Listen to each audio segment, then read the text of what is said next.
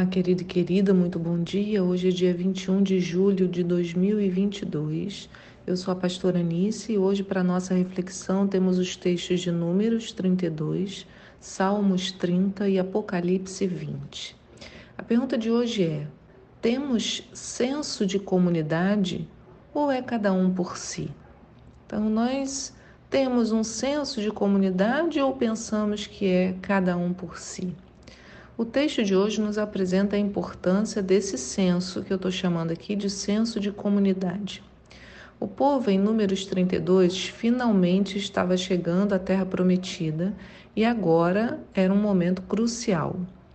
Era preciso lutar, expulsar os povos que dominavam aquela região para então ocupar a terra. Um pouco antes da travessia do Rio Jordão ocorre o episódio de hoje. Os filhos de Ruben, Gad e parte da tribo de Manassés veem essa região onde eles estão, próximo ali ao Rio Jordão. Então, a terra, Deus tinha dito, era a terra para lá, né? Mas eles ainda estavam do lado de cá do rio. Mas eles veem essa região e pedem a Moisés para ficar por ali mesmo, já que a terra era boa para gado e eles tinham grandes rebanhos. O texto diz lá em Números 32, no verso 1 assim: as tribos de Ruben e Gade eram proprietárias de grandes rebanhos. Observaram eles que as terras de Jazar e de Gileade eram muito favoráveis para a criação de gado. Por esse motivo, foram até Moisés, ao sacerdote Eleazar e aos líderes da congregação israelita e argumentaram. Atarote, Dibon, Jazar, Ninra, Esbom, Eleale, Seban, Nebo e Beon são terras que o Senhor subjugou perante a comunidade de Israel. Eu mostrei a vocês no mapa um dia no Shabat, acho que no último Shabat, né? Fui mostrando um pouco o, os locais onde a tribo, a, os israelitas foram dominando, né? E aí diz, ele, eles olham e falam: essas terras são próprias para o rebanho, os teus servos são criadores de gado. E concluíram: Portanto, se achamos graças aos teus olhos, que seja esta terra concedida em possessão aos teus servos como herança. Não nos faça atravessar o Jordão. Agora eu pergunto a vocês: há algo errado com o que Ruben e Gad fizeram? Eles eram cuidadores de rebanho e, quando viram uma terra que seria melhor para eles, preferiram parar por ali. Qual é o problema nisso, né? Nós também procuramos o que é melhor para nós, correto? Cada um segue sua vida em busca daquilo que vai ao encontro dos nossos dos seus desejos, dos seus talentos, dos seus sonhos. Então isso também é errado? Fazer algo nesse caminho, correr atrás do que você deseja? Isso é errado? Bom, a resposta é não, não é errado. Ruben e Gad não estavam errados, assim como você não está errado, desde que entendamos os princípios que estão por trás desse ensinamento. Aprenderemos isso a partir da resposta de Moisés para Ruben e Gad. Vamos a ela. Moisés responde assim, lá em Números 32, no verso 6. Contudo, Moisés replicou aos líderes das tribos de Gad e de Ruben: Irão os vossos irmãos à guerra e vós permanecereis aqui?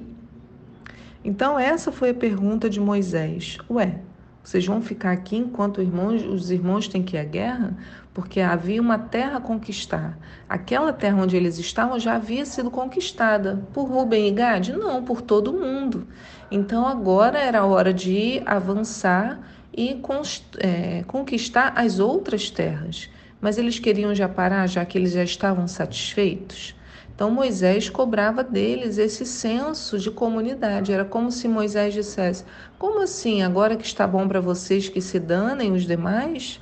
Não é assim que se deve fazer. Não podemos descansar. Não podemos descansar até que todos consigam a vitória. E esse é o ponto. Muitos de nós. Então, voltando, né? Eu tive que parar aqui rapidinho.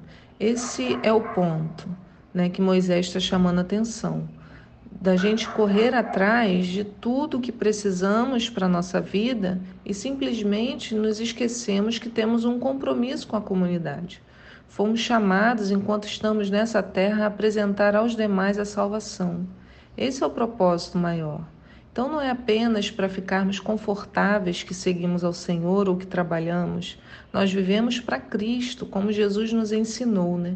Jesus disse lá em João 6, no verso 57, assim como o Pai vive, como o Pai que vive me enviou, e eu vivo pelo Pai, assim quem de mim se alimenta também viverá por mim.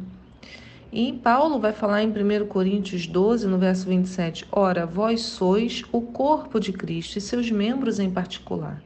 É sobre isso toda a questão que a gente está tratando aqui. A compreensão de que sem mim o corpo adoece e que eu, longe do corpo, também adoeço. É a comunhão do corpo, o senso de comunidade que me equilibra, coloca meus pés firmes no chão, não permitindo que eu olhe apenas para minha vida, meus desejos, minhas vontades, minhas prioridades. Isso me tornaria uma pessoa orgulhosa, egoísta, certamente adoecida. Mas a comunidade me traz para a realidade e me faz viver não apenas centrada em mim, mas também nos outros. Então, alguns vão ter mais. É já são naturalmente inclinados ao outro, né?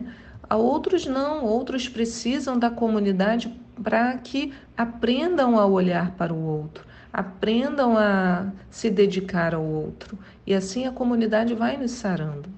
Então, depois dessa repreensão de Moisés, Rubem e Gade afirmam que vão seguir juntos, deixando as mulheres e o gado na terra, mas caminharão com todo o povo para combater.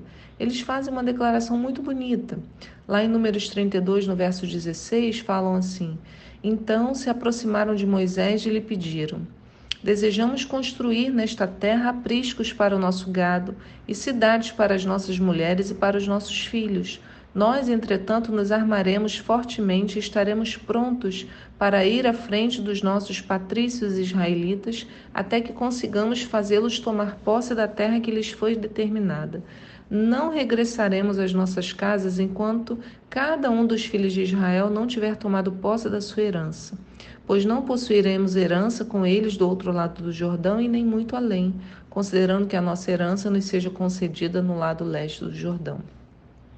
Então Moisés condescendeu e ele falou, né? Se de fato procederdes conforme dizes, se sairdes para a guerra diante do Senhor, e se todos aqueles dentre vós que estão armados passarem o Jordão diante do Senhor, até que tenha expulsado todos os seus inimigos diante dele, quando a terra estiver submetida ao Senhor, então podereis retornar, e assim estareis desobrigados para com o Senhor e para com Israel, e esta terra será a vossa propriedade diante do Senhor.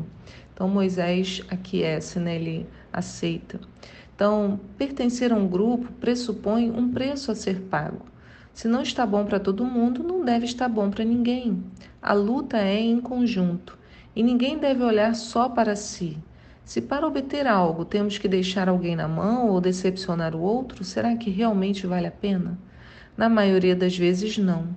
A luta é de todos, por todos, através de todos, em Cristo Jesus. Só se alcança a terra prometida caminhando em conjunto, porque sem apoio não se vence as batalhas.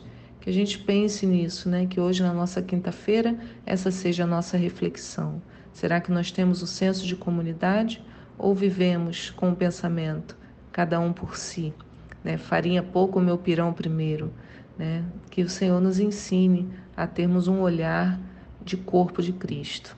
Fique na paz e eu te encontro aqui para um próximo devocional. Tchau!